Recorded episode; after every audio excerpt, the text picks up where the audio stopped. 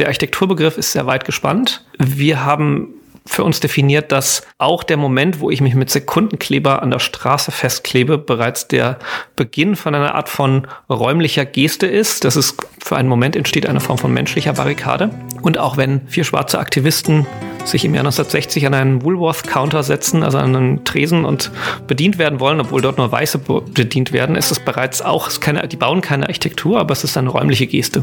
Hallo und herzlich willkommen zu Sach und Krach, dem Podcast von Hochparterre. Unser Gast ist Oliver Elser, Architekt und Kurator am Deutschen Architekturmuseum in Frankfurt am Main. Und wir, das sind Jonathan Jecki und ich, Axel Simon vom Hochparterre.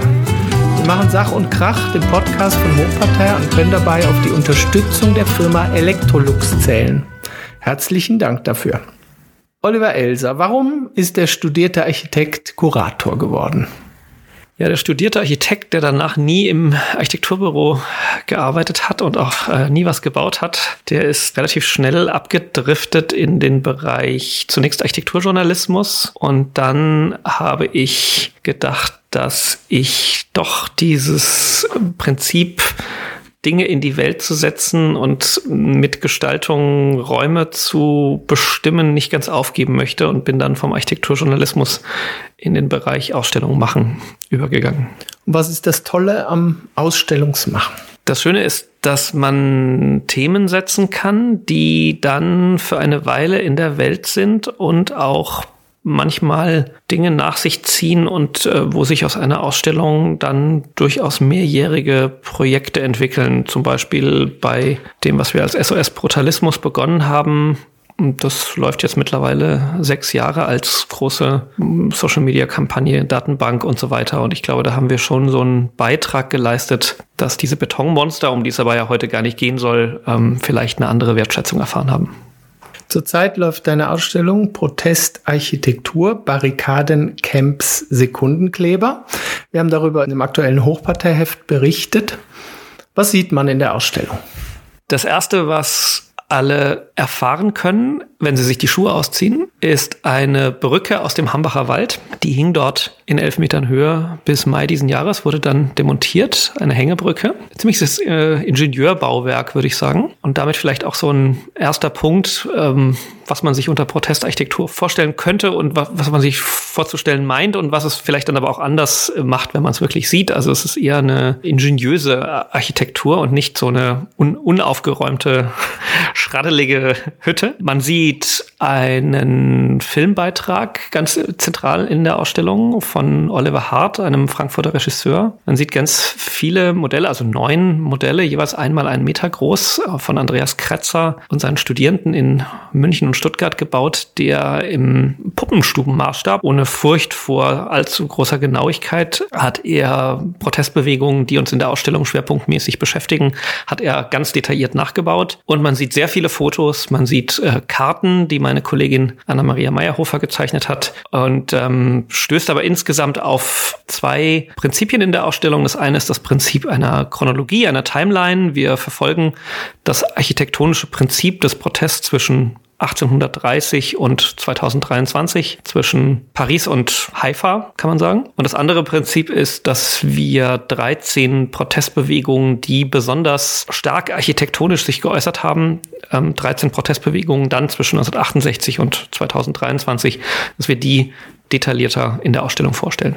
Du hast jetzt die Baumhäuser vom Hambacher Wald genannt. Was gibt's noch für bauliche Formen von Protestarchitektur? Wir spannen in der Ausstellung insgesamt den Architekturbegriff ziemlich weit. Im Bereich der Camps reicht es von präfabrizierten A-Frame-Hütten, die 1968 von Architekten entworfen wurden für ein Protestcamp, also im Zuge der ganzen US-Bürgerrechtsbewegung March of the Poor, äh, Martin Luther King. Das markiert so das eine Spektrum, also das von Architektinnen entworfene Architektur und geht dann aber über die sehr militanten Barrikaden des Maidan bis hin eben zu solchen Baumhausarchitekturen. Und das Besondere bei diesen Baumhausarchitekturen der jüngeren Zeit ist, dass sie nicht nur die Baumhäuser selbst in den, in den, in den, ins, ins Feld führen, also in den, in den Protest eingeführt haben, sondern dass es da auch vielfältige Verbindungen gibt zwischen den Baumhäusern. Es gibt Brücken, es gibt sogenannte Traversen, das sind so parallel gespannte Seile, wo man von einem Baumhaus zum anderen gelangen kann, um der Polizei zu entwischen. All das ist zu finden, aber wichtig ist auch,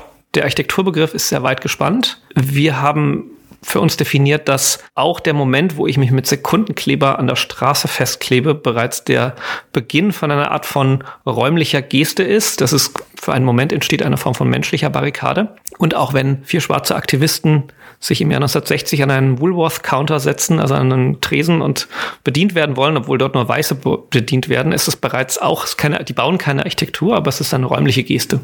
Und genau diese räumlichen Effekte und räumlichen Phänomene von Protest, das ist das, was uns be bewegt. Also eben nicht nur das, nicht nur die Architektur, nicht nur das Gebaute, nicht nur die Hütte, die Brücke und so weiter, sondern jede Form von räumlichem Handeln. Mhm. Das klingt jetzt sehr medienwirksam. Schielt ihr mit diesem Thema auch für euer Museum auf Medienwirksamkeit? Die Frage unterstellt so ein bisschen, ob wir uns äh, so ein schickes Thema ausgesucht haben. Und ich glaube, ja, ein Museum sollte sich Themen aussuchen, die gerade wirklich im Gespräch sind und, und äh, gerade Lützerath und die Klimaproteste, auch die Klimakleber ist eine Riesendebatte in, in Deutschland, auch eine eigentlich sehr traurige Debatte, weil man denkt, dass so bestimmte Errungenschaften, die man irgendwann mal diskursiv gemacht hat, nämlich zu sagen, eine Blockade kann ein Akt des zivilen Ungehorsams sein, ohne dass man jetzt quasi das gleich mit dem Label, äh, das ist ja die Vorstufe zum Terrorismus, äh, sieht. Also auch da war man schon mal weiter und auch diese Phänomene, die beschäftigen uns aber sehr ähm, in der gegenwärtigen Debatte und an die knüpfen wir an. Also insofern ja, wir wollten uns ein aktuelles Thema vornehmen. Und klar, wenn man das macht, dann hofft man auf entsprechende Resonanz. Und ähm, die gab es tatsächlich bisher auf die Ausstellung. Also in allen Zeitungen wurde sie besprochen, interessanterweise auch aus dem eher konservativ-bürgerlichen Bereich sehr wohlwollend. Was war da deine größte Erkenntnis architektonisch bei dem Machen der Ausstellung? Dass es wirklich spezifische Architekturformen des Protests gibt. Weil man könnte ja sagen, Baumhäuser gibt es auch außerhalb von Protesten. Ne? Jede, jede Kinderbaum, Baumhäuser, es gibt, es gibt schon sehr lange Baumhäuser, es gibt in bestimmten Südseeregionen gibt es Baumhäuser. Das ist nicht spezifisch, aber das wirklich Spezifische sind solche Beobachtungen wie, dass, wenn man jetzt zum Beispiel unsere Brücke nimmt, dass die Polizei eine solche Brücke nicht betreten darf bei einem Räumungseinsatz. Das heißt, alles, was gebaut wird, ist darauf konzipiert, dass es schwer zu räumen ist und ist so konzipiert, dass es gewissermaßen vom Ende her gedacht wird, also vom Moment der ultimativen Konfrontation. Und wir haben da den Begriff Verzögerungsarchitektur eingeführt, nämlich Strukturen, die einen Polizeieinsatz möglichst hinauszögern sollen, um möglichst lange den Protest am Laufen zu halten. Bist du mit der Frage konfrontiert worden, was zum Teufel hat dieses Thema in einem Architekturmuseum zu suchen? Mit der Frage konkret nicht, aber wir fragen uns natürlich selber, was ist die spezifische Perspektive eines Architekturmuseums auf den Protest? Und ein Stück weit können wir anders als andere Museen ein bisschen, ich würde mal sagen, mit einer gewissen Unschuld auf das Thema schauen, weil wir behaupten können, wir interessieren uns ja nur für die Architektur und können mit diesem ausschließlich auf die Architektur schielenden Blick uns Dinge erstmal ganz nüchtern anschauen, ganz analysierend anschauen, wo jedes andere Museum wahrscheinlich genau mit diesen Fragestellungen konfrontiert ist. Warum zeigt ihr eigentlich irgendwelche gewalttätigen Proteste, wo es jede Menge Straftaten gab, hinterher die Polizei jede Menge Verfahren eingeleitet hat. Warum stellt ihr euch quasi auf die Seite von verurteilten Kriminellen und all das? Und dann sagen wir, ja, aber wir schauen uns ja nur die Architektur an. Gibt es Schweizer Beispiele in der Ausstellung? Es gibt das Chaotendorf an der Siel.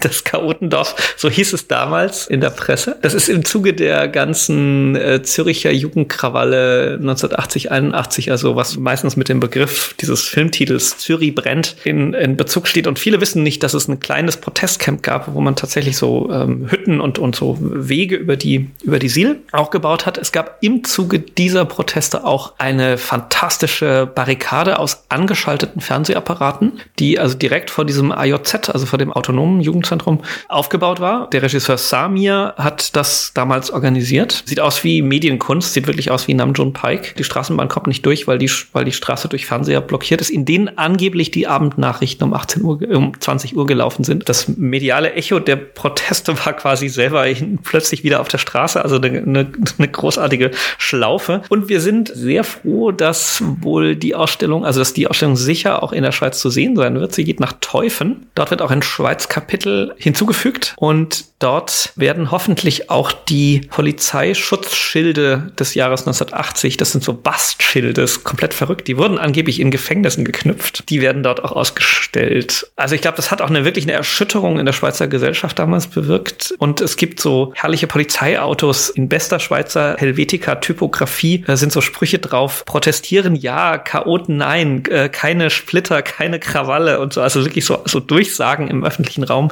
die die Polizei damals lanciert hat. Also das, das Schweiz-Kapitel ist ein, ist ein interessantes.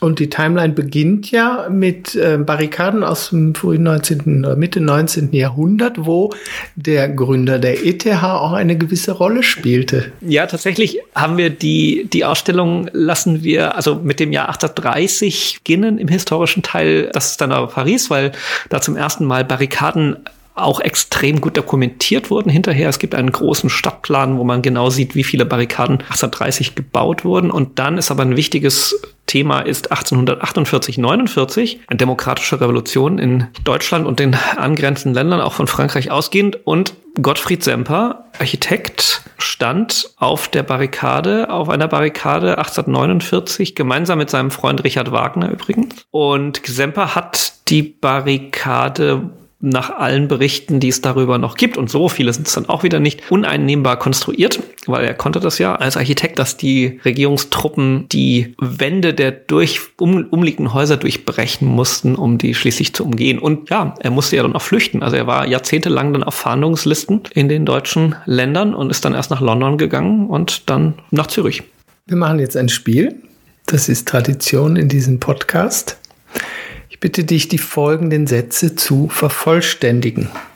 Ich kann heute noch nach Frankfurt zurückkommen, wenn die Deutsche Bahn mir das erlaubt. Ich könnte mir vorstellen, eine Ausstellung zu machen, die ähnlich wie Protest äh, die Architekturblase verlässt. Ich will. Jetzt bald erstmal richtig lange Urlaub machen. Ich möchte heute noch äh, nach Baden und dort mich in ein warmes äh, Freiluftbad legen. Ich muss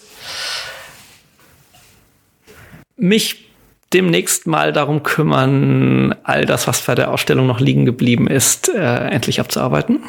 Ich sollte mich vielleicht kürzer fassen bei meinen Antworten. Ich darf mich äh, auf die Straße stellen und meine Meinung sagen. Ich würde gerne selber einen Podcast machen. Ich werde. So die Deutsche Bahn mich lässt, morgen Abend eine Veranstaltung äh, bei uns im Museum moderieren, wo Aktivistinnen aus Hambach kommen. Vielen Dank, Oliver. Kommen wir wieder zum ernsten Teil. Es gibt ja, wir haben es angeschnitten, Gewalt ist natürlich immer Thema bei diesen Protesten. Die Gewalt zeigt vor allem in der Ausstellung vor allem der Film, der auch akustisch immer präsent ist und einen begleitet. Maidan ist zum Beispiel ja auch ein Beispiel. Es gibt Proteste, wo es wirklich um Leben und Tod geht, wo Menschen sterben, gestorben sind. Wie gehst du als Kurator mit so einem, mit sowas um in so einer Ausstellung? Ja, das war ein wichtiges Thema und wir haben es tatsächlich, also der Film entstand aus genau so einer Fragestellung heraus, weil natürlich kann man dieses Thema so sehr architektonisch strukturell anschauen. Man kann Karten zeichnen und städtebauliche Strukturen in Protestcamps analysieren und all das. Aber irgendwie muss man sich ja klar machen, was für die Leute da zum Teil auf dem Spiel gestanden hat. Und dafür ist es sicherlich hilfreich und wichtig, sich die Atmosphäre zu vergegenwärtigen, in der diese Proteste stattgefunden haben und eben auch das, das Maß an Gewalt, an Brutalität, an Aufgeladenheit, an Bewaffnung und all, all diesen Fragestellungen, dass es gab, auf, manchmal auf beiden Seiten, manchmal auf einer Seite. Und da war für uns in der Recherche schon sehr, sehr wichtig, dass wir eben nicht nur gelesen und, und, und irgendwie Bilder gesammelt und mit Leuten gesprochen haben, sondern dass wir auch uns vorhandene Filmdokumentationen angeschaut haben. Das war ein fantastisches Mittel der Recherche und dann entstand relativ schnell, äh, wir haben auch mal über einen Podcast diskutiert, aber es entstand dann relativ schnell die Idee, diese Bildbeobachtung, diese Filmmomente dann auch zu verarbeiten und zu einem Film. Und ich glaube, dass sich in diesem Film das sehr, sehr äh, drastisch und, und deutlich mitteilt.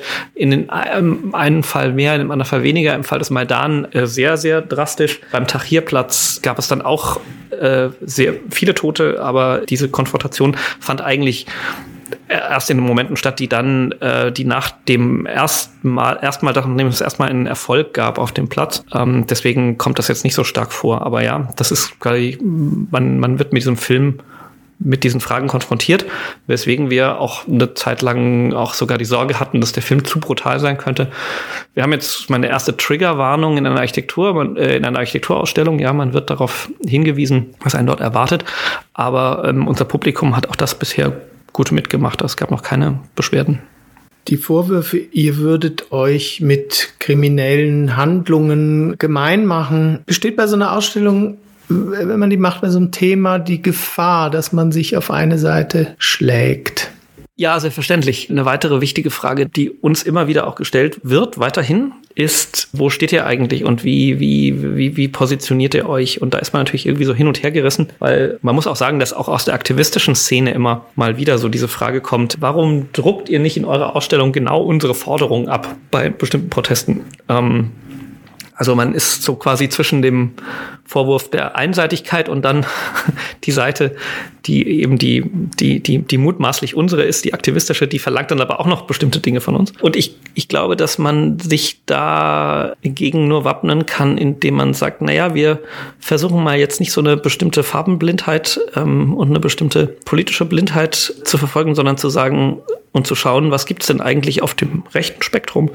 Was gibt's denn da für Protestarchitektur? Und da findet man relativ wenig. Aber in der Ausstellung kommt auch die Attacke auf das Kapitol vor. Es kommen kanadische Corona-Proteste vor. Auch der Maidan äh, war politisch nicht so ganz, äh, ist nicht sauber äh, in so ein Links-Rechts-Schema einzugliedern. Und je näher man bestimmten Protesten kommt, desto mehr stellt man auch fest, dass manche sehr erfolgreichen Proteste, also solche, die sehr von der breiten Bevölkerungsgruppe getragen wurden.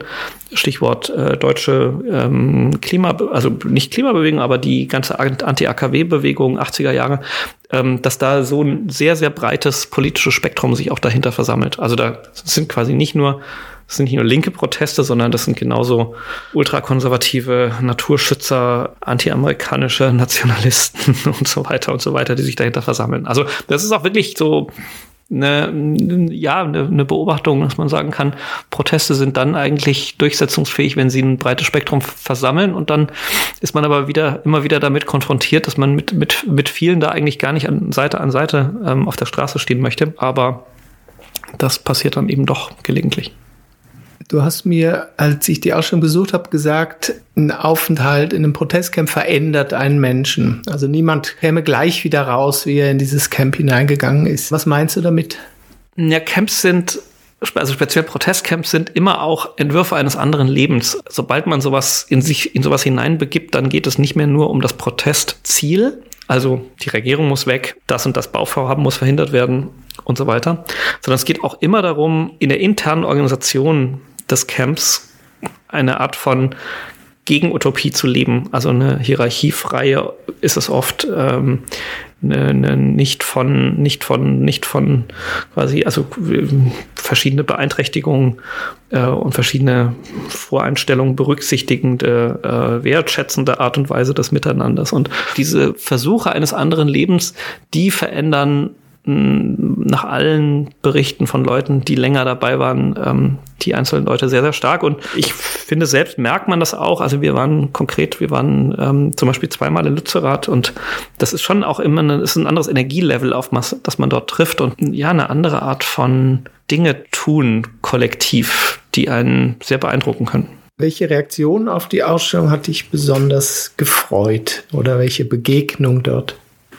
Also es gab viele wirklich schöne und intensive Begegnungen. Eine der beeindruckendsten war, als wir dann selber eine Nacht im Baumhaus verbracht haben und ich irgendwie an einem Seil 17 Meter senkrecht hochgeklettert bin, um dort diese, um dort diese Zeit zu verbringen. Ein Baumhaus mit Außentoilette, Gasküche und einer großen Videoleinwand. Also ziemlich speziell. Aber am meisten an Reaktionen, also gerade erst vor kurzem habe ich gesehen, dass unser Plakat für die Ausstellung in einem besetzten autonomen Zentrum hängt. Neben den aktivistischen Plakaten. Und diese Reaktion hat mich wirklich sehr gefreut. Hat dich die Ausstellung verändert? Ich hoffe. Ich, ich hoffe es sehr. Äh, und ich glaube es eigentlich auch, weil, äh, glaube es schon, weil es bleibt nicht so ein Nachvollziehen auf dem Reißbrett und so eine rein nüchterne Recherche, sondern es sind einfach die Begegnungen mit Menschen, die dabei waren, die wir gemacht haben, die wirklich starke, einen starken Eindruck hinterlassen haben.